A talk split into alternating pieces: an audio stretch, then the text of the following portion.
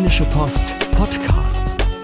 Fohlenfutter, der Podcast für Fans von Borussia Mönchengladbach. Ja, da sind wir wieder mit dem Fohlenfutter Podcast. Yannick Sorgatz und Carsten Kellermann sind am Start an einem Freitagnachmittag. Genau, und zwar hat das einen guten Grund. Normalerweise gibt es ja den Podcast schon weitaus früher in der Woche, meistens am Mittwoch. Aber ähm, es ist ja jetzt äh, tatsächlich so weit, dass alles Warten ein Ende haben wird. Am Sonntag um 18.30 Uhr ist das erste Pflichtspiel und wir haben mal abgewartet, was die Pressekonferenz zum Spiel beim BSC Hastedt noch bringt. Ähm, ja, hat sich das Warten gelohnt, Janik? Sollen wir ehrlich sein, wir haben es einfach nicht vorher geschafft, oder? Ja, man könnte es natürlich auch so sagen. Ja, aber, aber wir haben tatsächlich auch dann irgendwann entschieden zu sagen. Jetzt können wir, wir auch noch vier Stunden warten, haben wir genau, entschieden. Genau. Weil äh, wir uns natürlich neue Ausschlüsse über die Aufstellung, äh, die mögliche erste Aufstellung, das ist ja immer schon was Besonderes in einer Saison im ersten Pflichtspiel. Weil du dich ähm, immer noch auch an die letzte von Essen erinnern kannst. Genau so ungefähr. ja, aber man kann sich zumindest daran erinnern, dass Jonas Hofmann da ein Tor geschossen hat und das war sein einziges in der gesamten und Saison. Er war Einwechselspieler, weil er für Denis Zakaria reinkam. Genau. So war es, meine ich. Der, der am häufigsten ausgewechselte Spieler Borussias war. Ja, nicht Patrick Herrmann übrigens. Ja, sonst. der wurde zu oft eingewechselt. Der musste da sich auch den Vereinsrekord schnappen. Also, das sind alles äh, Themen, die jetzt hier auf den Tisch kommen. Zwar, dass Denis Zakaria häufig ausgewechselt wird, man kann eigentlich jetzt schon fast sagen, dass er das nicht wird am ja, Sonntag, oder? Das zumindest ist unsere These, weil er gar nicht spielen wird von Anfang an. Ja. Ja. Also wir haben uns jetzt mal eine Ausstellung ausgedacht und zumindest einen kleinen indirekten, wenn auch nicht äh, so gewollten Hinweis hat Dieter Hecking ja dann doch gegeben.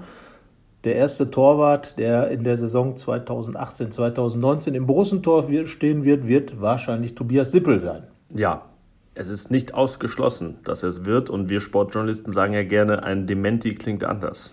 Ja, weil Sippel ist ja bekanntlich der zweite Torwart Borussias, äh, hat aber in der Vorbereitung, finde ich, sich gut verkauft, wenn er gespielt hat, hat gerade in Southampton zum Beispiel sehr gut gehalten, zwei außergewöhnlich gute Bälle rausgeholt, darüber habe ich zuletzt noch mal ausführlicher mit dem neuen Torwarttrainer, mit Steffen Krebs gesprochen.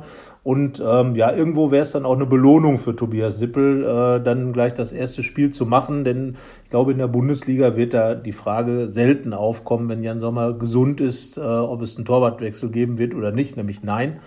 Und äh, deswegen könnte ich mir gut vorstellen, dass er aus dem Grund alleine schon im Tor stehen wird. Es hat auch schon zweite Torhüter gegeben bei großen Vereinen. Jetzt kann Borussia sich überlegen, ob sie dazu zählt, die die ganze Pokalsaison bestreiten. Ja, oder die Champions League-Saison mit der Oder Borussia sowas, nicht genau. viel zu tun hat. Ja, Marc-André Testegen ja. ist so Champions League-Sieger als Stammtorwart geworden und hat aber quasi immer die Champions League-Hymne gehört, wenn er gespielt hat, weil genau. er in der Liga kaum ran durfte. Ja, also zumindest äh, wird Tobias Sippel dann denke ich mal, im Tor stehen. Und äh, ja, gut, er wird jetzt wahrscheinlich nicht der wichtigste Mann in dem Spiel sein, denn was Dieter Hecking noch hat durchblicken lassen, ist, dass er eigentlich davon ausgeht, dass seine Mannschaft so viel Kreativität aus dem wahrscheinlich 80-prozentigen Ballbesitz heraus entwickelt, dass viele Tore fallen.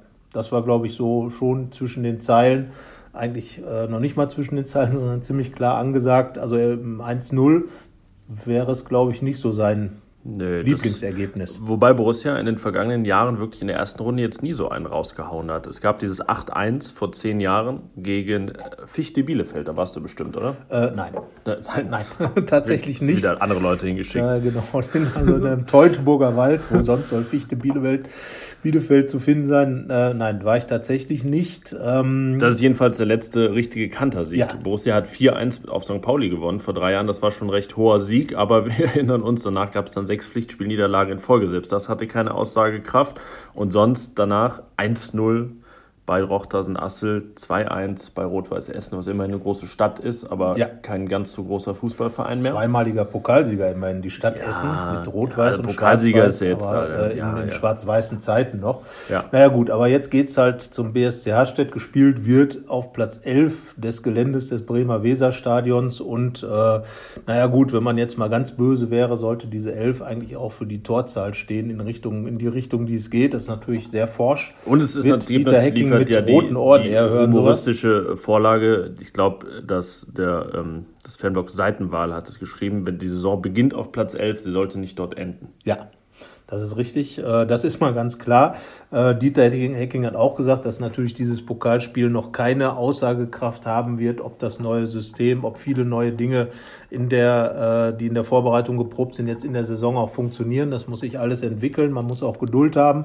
Aber ich würde schon sagen, in diesem Spiel können die Borussen schon zeigen, ob dieser neue Geist, der ja mit sehr viel Offensive angereichert worden ist, ob der jetzt angekommen ist, das darf man in so einem Spiel schon zeigen, finde ich. Und deswegen sollte es dann auch das eine oder andere Törchen zu bestaunen geben, würde ich mal sagen. Also vergangene, äh, das letzte Testspiel war ja nun 5 zu 1 gegen Wegberg Beek. Ich sag auch mal so, Oberliganiveau. An der, an so der vollen der Hand sollte man sich orientieren. Das ist jetzt auch überhaupt nicht despektierlich einem Fünfligisten gegenüber, wenn man da fünf Tore fordert. Nein, also da muss das Hastedt mit klarkommen. Und ich glaube sogar auch, wenn der BSC Hastedt 1-5 spielt, dass sie damit zufrieden sein werden. Ja, das darf man mit Fug und Recht mit, behaupten. Vielleicht sogar mit einem 0-5.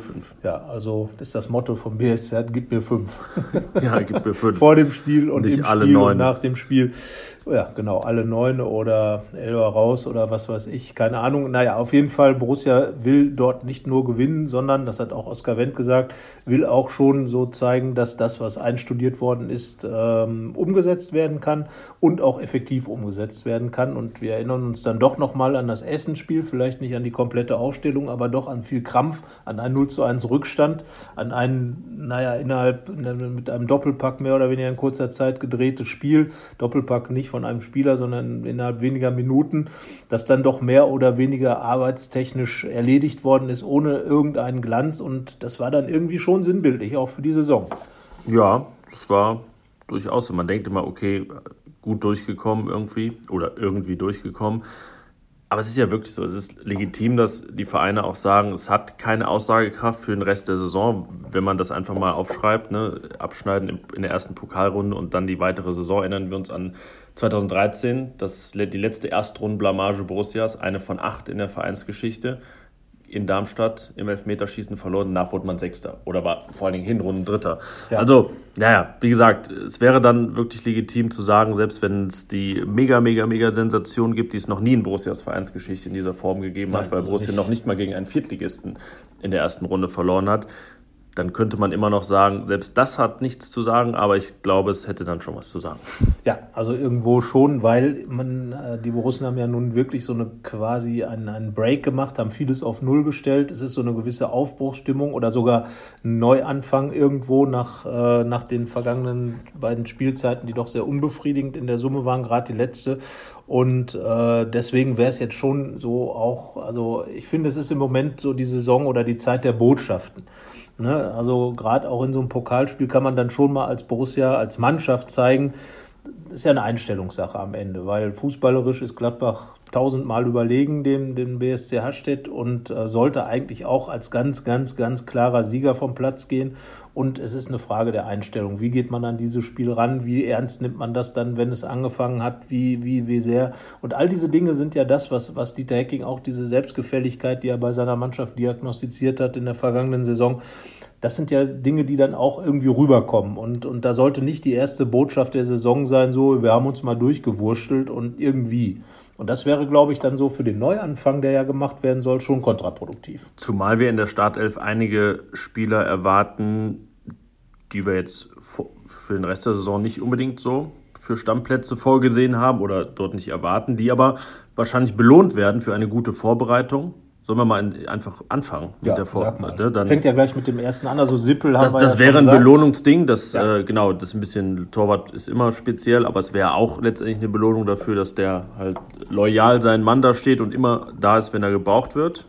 Selbst bei einem 1-6 in Dortmund gut hält. Ja, muss man sagen. Also das war mit Sicherheit nicht sein Problem, dieses 1 zu 6, ähm, aber natürlich trotzdem ärgerlich. Äh, er hatte ja lange sogar in Gladbach die zu Null, den Spitznamen 0-0 Sippel. Ja. Aber äh, dann gab es jetzt, dann die letzten vier Spiele waren doch relativ segensreich. Im Pokal, im Pokal ist er aber noch unbesiegt. Da gab es ja. ein 1 zu 0 in Rochtersen. Ja, mit einem Tor von Julian Korb, äh, der auch schon länger weg ist. Man also, meint, es wäre fünf Jahre her, das ist zwei Jahre ja, her. Es ist zwei Jahre her, aber Julian Korb ist trotzdem schon ja. weg und äh, spielt jetzt für Hannover 96. Aber naja gut, also so, fangen wir an. Also es könnte äh, auf der rechten Verteidigerseite, gehen wir mal davon aus, dass es ein Eigengewächs sein wird, auf jeden Fall. Und ja. Tendenz ist Money, ist Money Ekbo ist jetzt eigentlich ja, der ist jetzt drei Jahre da. Ja, damit ist er, glaube ich, Local Player. Genau, deswegen. Er ist zwar Engländer, äh, spricht aber äh, hervorragend Deutsch im Übrigen, das muss man mal ganz klar sagen.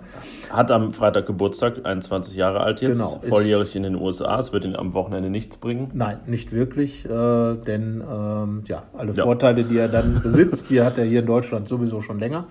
Und äh, naja, gut, aber er hat auf jeden Fall ein Sonderlob von, von Trainer Dieter Hecking bekommen. Jetzt äh, fand ich ihn auch in den letzten beiden Spielen, sprich also beim äh, 1 zu 3 gegen Espanyol Barcelona in Wegberg und auch gegen den FC Wegberg Berg, gerade im letzten Spiel, hat er auch ein Tor geschossen fand ich, hat er sich richtig gut verkauft in dieser vorgezogenen Außenverteidigerposition.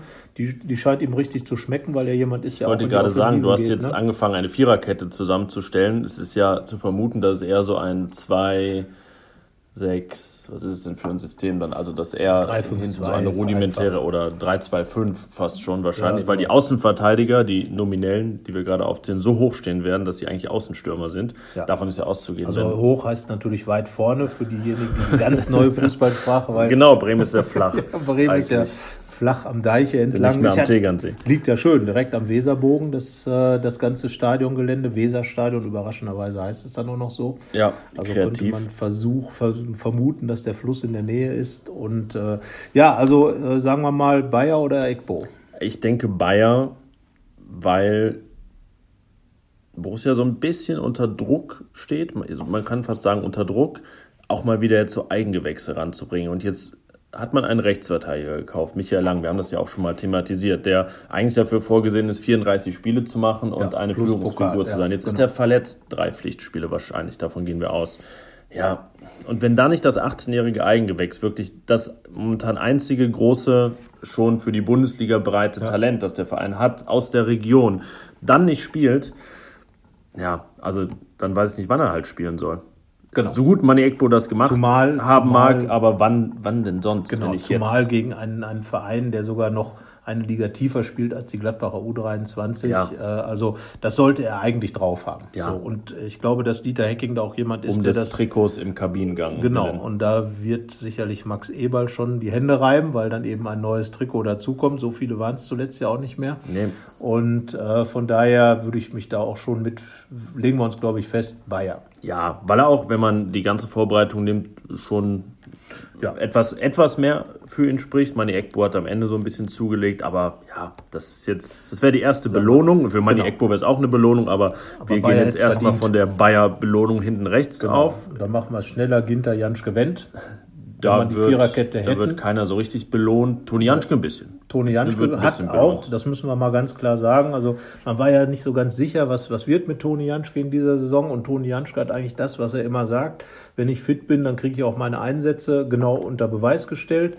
Er hat als auch da, Nico Elvidi hat ja den Blinddarm rausbekommen, rausgenommen bekommen und fehlt deswegen. Ja, und dann steht plötzlich Toni Janschke auf dem Feld und macht es gut. Und ähm, zusammen mit Matthias Ginter, denke ich mal, und zumal in der Dreierkettenkonstellation, ich habe gerade die Viererkette genannt, aber Oskar Wendt wäre dann das Pendant zu äh, Bayer auf der linken ja. Seite eben sehr offensiv. Naja, und äh, wie gesagt, dann eben Toni Janschke, Matthias Ginter. Und ja. im mit Ball, nicht gegen den Ball, wie das heutzutage heißt, sicherlich dann mit, ja, also nicht sicherlich, aber ich vermute mit Tobi Strobel genau. zwischen sich, der dann auch belohnt würde für eine gute Vorbereitung, dafür, dass er immer das fleißig erträgt, das jeder irgendwie vergisst. Ja. Ähnliche Geschichte wie bei Toni Janschke. Und der ist halt als alleiniger Sechser prädestinierter dafür, abzukippen zwischen die Innenverteidiger und dann da eine Dreierkette zu bilden. Ja. Prädestinierter als Christoph Kramer und Denisa Kaya. Michael Cousins hat ja auch ein paar Minuten da auf der neuen Solo 6 gespielt. Du sagst mal Single 6, Solo 6, wie man sie nennen mag. Ja, Einzel 6 könnte man Einzel auch könnte man auch, es wäre keine Alliteration, deswegen machen wir das äh, nicht. Die halbierte Doppel 6. Ja, die halbe Doppelsechs. Die halbe Doppelsechs. Ne? Das ist wie der äh, Double Quarter Pounder. Genau. Ja. Also mit, mit, oder ohne Käse. ja, wir hoffen mal, dass kein Käse da passiert. Genau, sondern Strobel. Strobel, genau. Also, der Käsestrobel. Der Käsestrobel. Und davor äh, haben sich, glaube ich, zwei, die auch nicht so, also mit Jonas Hofmann auf der Position auf der 8 und Neuhaus, die haben wirklich richtig gut gespielt da, haben uns, uns beiden gut gefallen. Ich würde sagen, das ist die Belohnungsposition ja, in dieser Elf. Da ja. dürfen jetzt mal die ran, die auch die ganze Zeit da waren, die die ganze Zeit fit waren und, und auch wirklich einen guten Job gemacht genau, haben. Genau, und das muss man sagen, wenn man die beiden letzten äh, Testspiele gesehen hat, haben auch alle anderen, die da gespielt haben, eigentlich für die beiden gespielt, weil so richtig Akzente haben dann wirklich nur Hofmann gegen gerade gegen Augsburg und ähm, auch in Southampton Hofmann und, und Neuhaus gesetzt, die beide erstmal sehr gut harmonieren, die beide viel Druck auf äh, ausüben können, weil das ist ja das, der Witz an dieser Position, dass man eben den Gegner früh mit den beiden Achtern unter Druck setzt, dass die nach vorne gehen und, und äh, quasi nochmal die, die Dreier-Angriffsreihe da verstärken. Und beide haben das richtig gut gemacht, waren an Toren beteiligt, Jonas Hofmann insbesondere, Neuhaus hat Hofmann dann wiederum ein Tor vorgelegt. Also ähm, ja, es wäre einfach verdient, wenn die beiden dann spielen würden. Dennis Zakaria hat sich etwas schwer getan in Wegberg, fand ich. Ist ein bisschen konfus noch rumgelaufen. Ja, ich habe eben auch noch so nicht so, also er sagt ja lieber Achter, ich, ja, würde sehr, ich würde sagen eher Sechser und so spielt ja. er gerade auch ein bisschen, als wenn er sich noch nicht ganz so gefunden genau, hat. Genau, das war das Problem in Wegberg. Äh, dann war plötzlich Christoph Kramer wieder weiter vorne, weil Zakaria sich hat so weit zurückfallen lassen.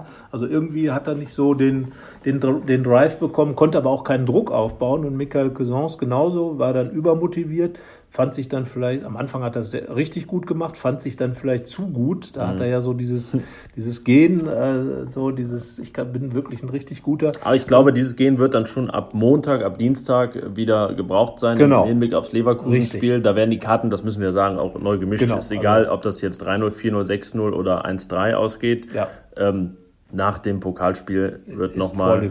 Genau, da wird es ein paar geben, klar, aber es ist jetzt auch nicht gesagt, dass Oskar Wendt sich dann in der Woche hinlegen kann, sondern nee, da wird Andreas nicht. Paulsen ihm, das ist zu hoffen, denn das sollte er tun, ihm weiter Dampf machen und das gilt für jede Position. Genau, und das ist eben das, womit Dieter Hecking jetzt eigentlich auch rechnet, dass eben aus diesem Konkurrenzkampf heraus an, an wirklich eine Qualität dann entsteht es war ansatzweise in der Vorbereitung zu sehen. Und wenn man mal sieht, wer dann auf der Bank sitzen könnte mit Kramer, mit Zakaria, mit äh, Player, der wahrscheinlich auch erstmal hinter Raphael stehen könnte wird. Könnte eine sehr teure Bank werden. Könnte eine sehr teure Bank werden. Wir erinnern uns an die Bank äh, beim Spiel ja. in Augsburg. Was war es? Eine 100 Millionen Bank fast. Ja, die und ähm, ja, Player, reden wir vielleicht kurz über den. Also ich glaube auch auf den Außenpositionen sind auch zwei wiederum, die belohnt werden und ja. die ist wirklich in der Vorbereitung. Patrick Herrmann war ja äh, vermutlicherweise schon auf dem Weg zu einem anderen Verein, hat dann wirklich eine richtig starke Vorbereitung hingelegt. Das muss das man haben wir ihn noch gar nicht thematisiert. Das war nach unserer genau. letzten Aufnahme. Ne? Ja, wir haben ihn schon ein äh, bisschen, wir hatten ihn schon ein bisschen verabschiedet, aber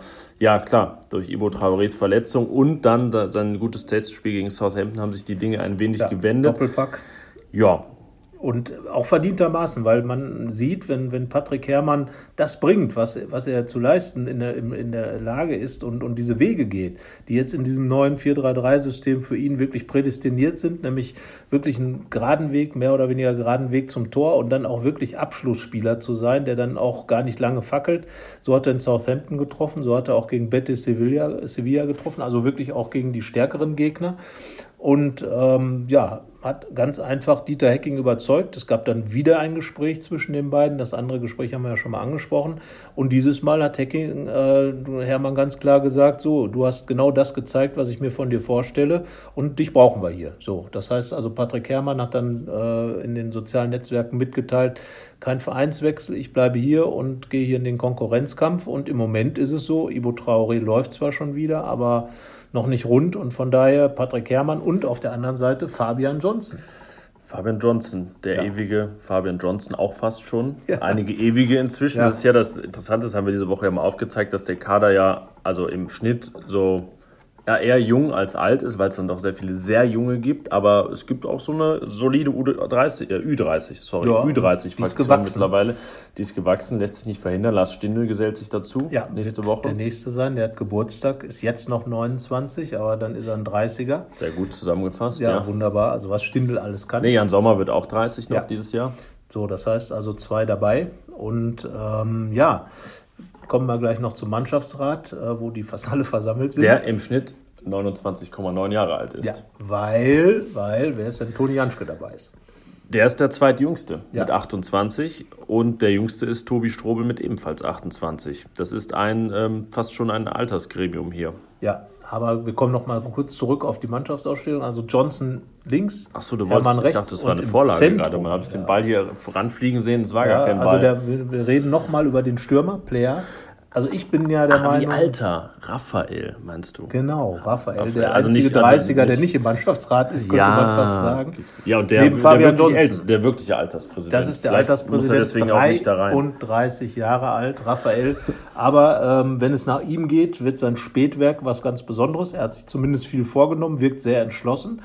Ähm, ich stelle mir nur gerade die Frage, ob es gegen Hasstedt nicht klug wäre, vom Trainer den Player auf den Platz zu stellen, weil der hat ja, wir waren ja Augenzeugen in Bochum, seine große Chance gleich zu treffen, was für Stürmer ja wichtig ist. Ein Tor aus dem Spiel heraus war möglich, Elfmeter im Elfmeterschießen, verschossen übers Tor.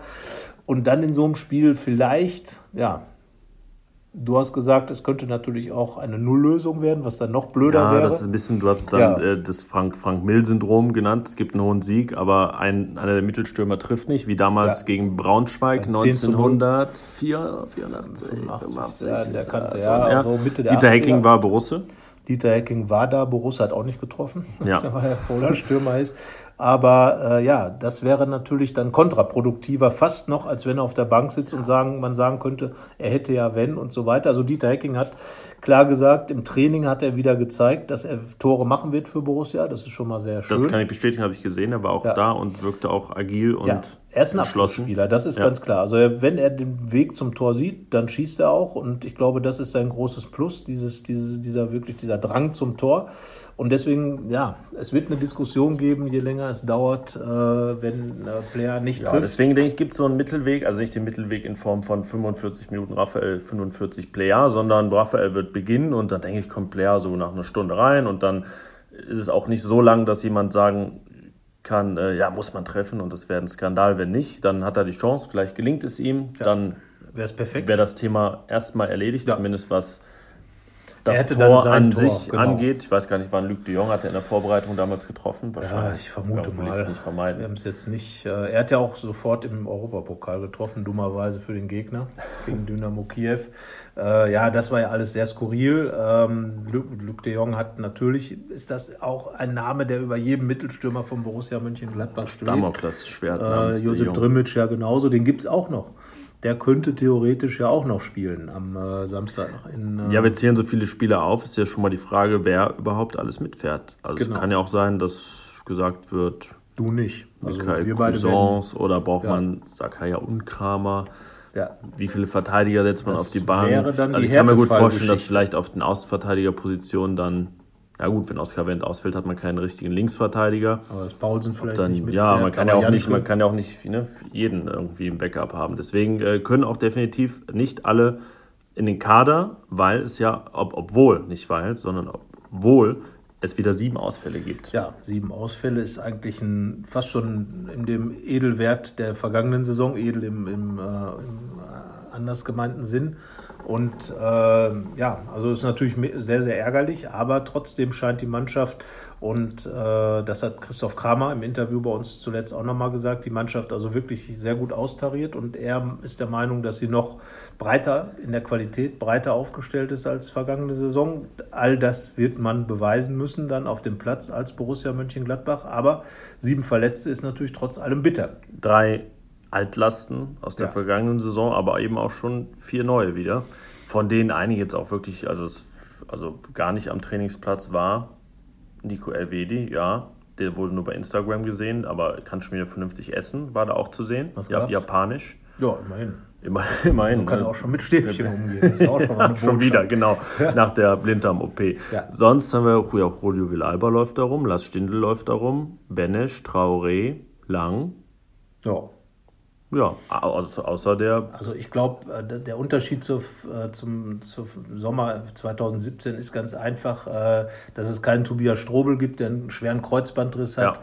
dass es keine Spieler wie Drimmitsch gibt, der ja letzten Endes da auch den Knorpelschaden hatte, der auch mehr oder weniger nicht auf der Liste war, dass also die Altlasten deutlich größer waren und die Verletzungen, das hat Dieter Hecking ja auch nochmal rausgestellt, schwerwiegender waren.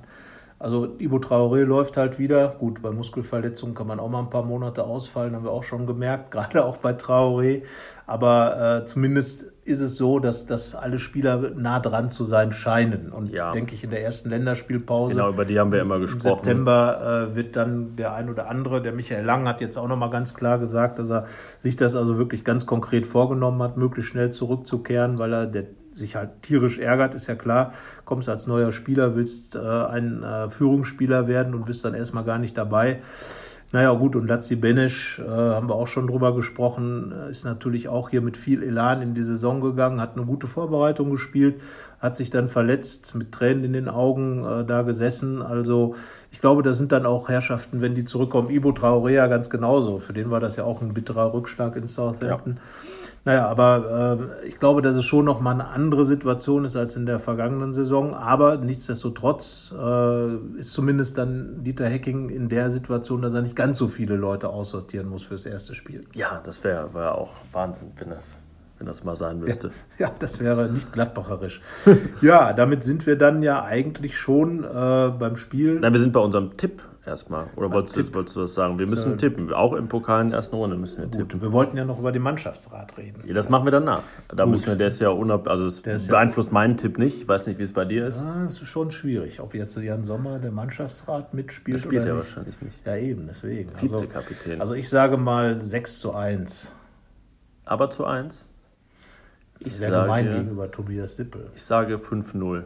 Ja, also ich erinnere, ich habe, ich sag mal, das eine Gegentor ist ja spät dann halt. Irgendwie steht lange klar. So, also steht lange klar, dann fällt das 1-6 und dann wird es nochmal spannend. Genau, dann wird es nochmal ganz spannend.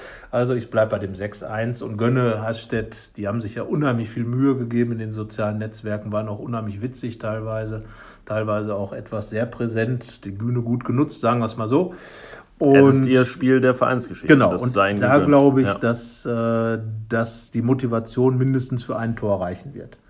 Ja. Das hat ja auch Wegberg geschossen, also von daher. Und so ganz sattelfest waren die Gladbacher Abwehr ja auch nicht.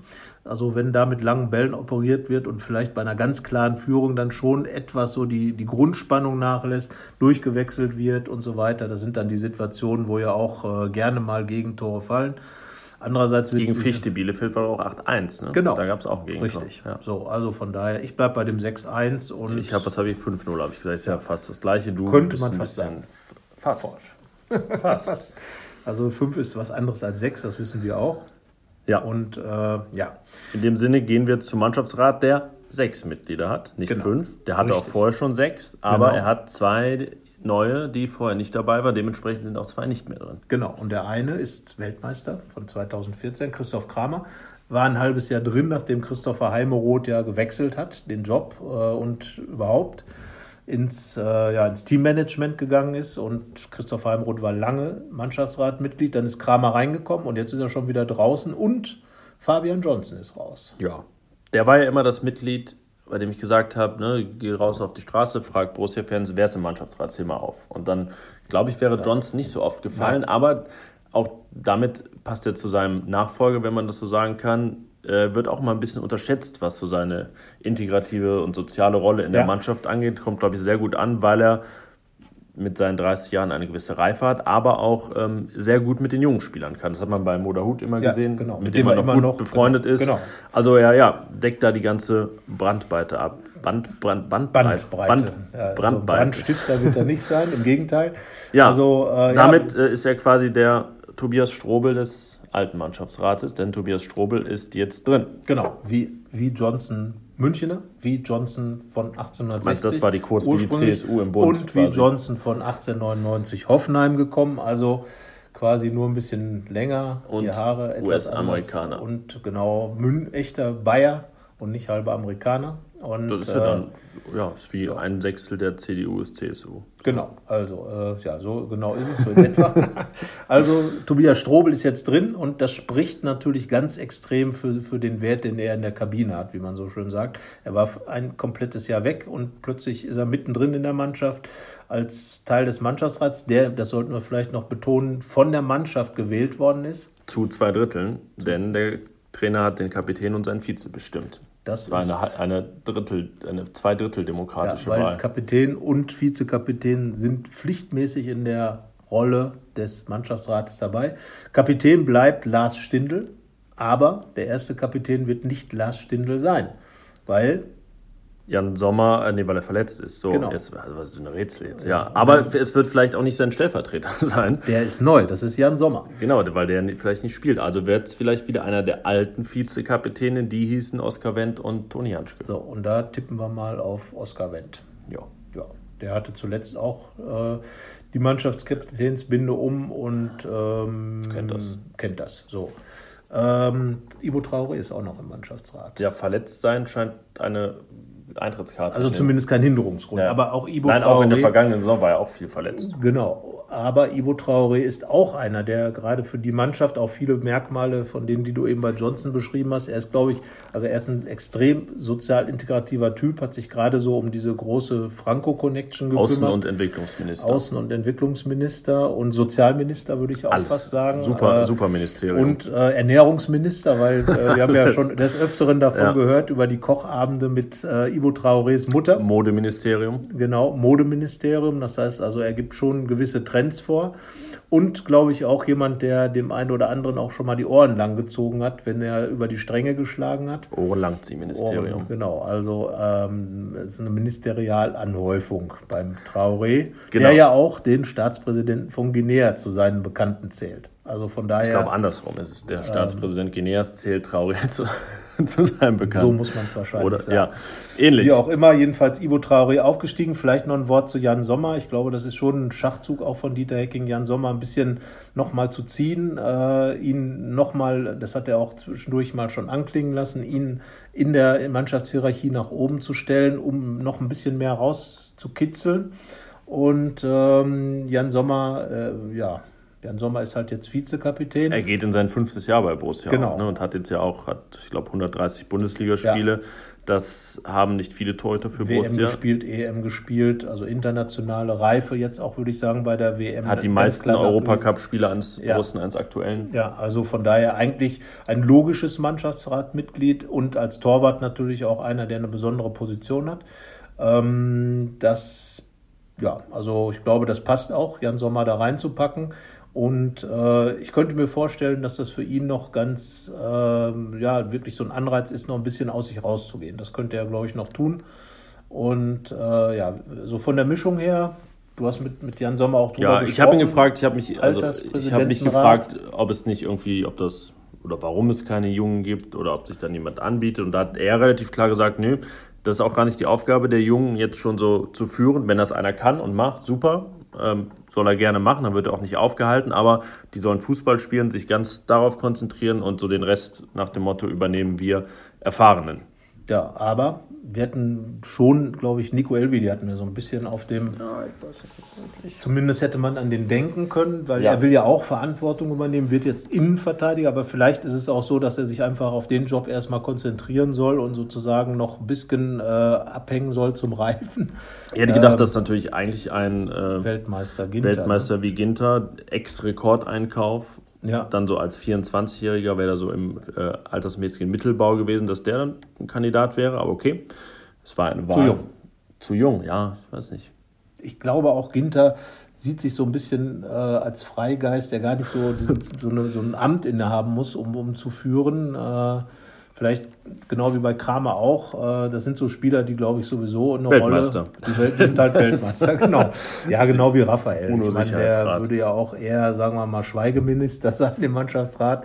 Und äh, ja, auf jeden Fall, ich finde die Zusammenstellung interessant. Ähm, ja, ja, es sagt ein bisschen was aus. Nicht das Weltentscheidende, aber es sagt schon hat ein paar genau. Botschaften hinterlassen. Ne? Und äh, unter anderem auch, dass eben da Stindl, trotzdem er noch einige Zeit fehlen wird, äh, offenbar einen guten Job in Dieter Hackings Augen gemacht hat. Ich glaube, da war auch von Anfang an ein extremes Vertrauensverhältnis da. Er war immerhin auch der Erste, mit dem Dieter Hacking gesprochen hat aus genau. der Mannschaft damals, also aus, der mit genau. ihm telefoniert hat. Hat er ganz explizit gesagt und hat auch jetzt nochmal ganz klargestellt, dass er nach, der, nach den Ferien, also wirklich mit Lars Stindl auch lange gesprochen hat über die Dinge, die er vorhat. Also ich glaube, dass der Trainer da die Mannschaft schon mit ins Boot nimmt, dass auch mit diesem Gremium viel gesprochen wird und zwar nicht nur über Prämien, sondern äh, sicherlich auch, auch weil äh, es wäre sicherlich keinem, auch keinem Fan unrecht, wenn die Gladbacher dieses Mal Europapokalprämien einsammeln würden. Also von daher ist es äh, ein Gremium, das einen gewissen Wert hat und das, was Jan Sommer gesagt hat, macht in meinen Ohren und Augen dann auch Sinn,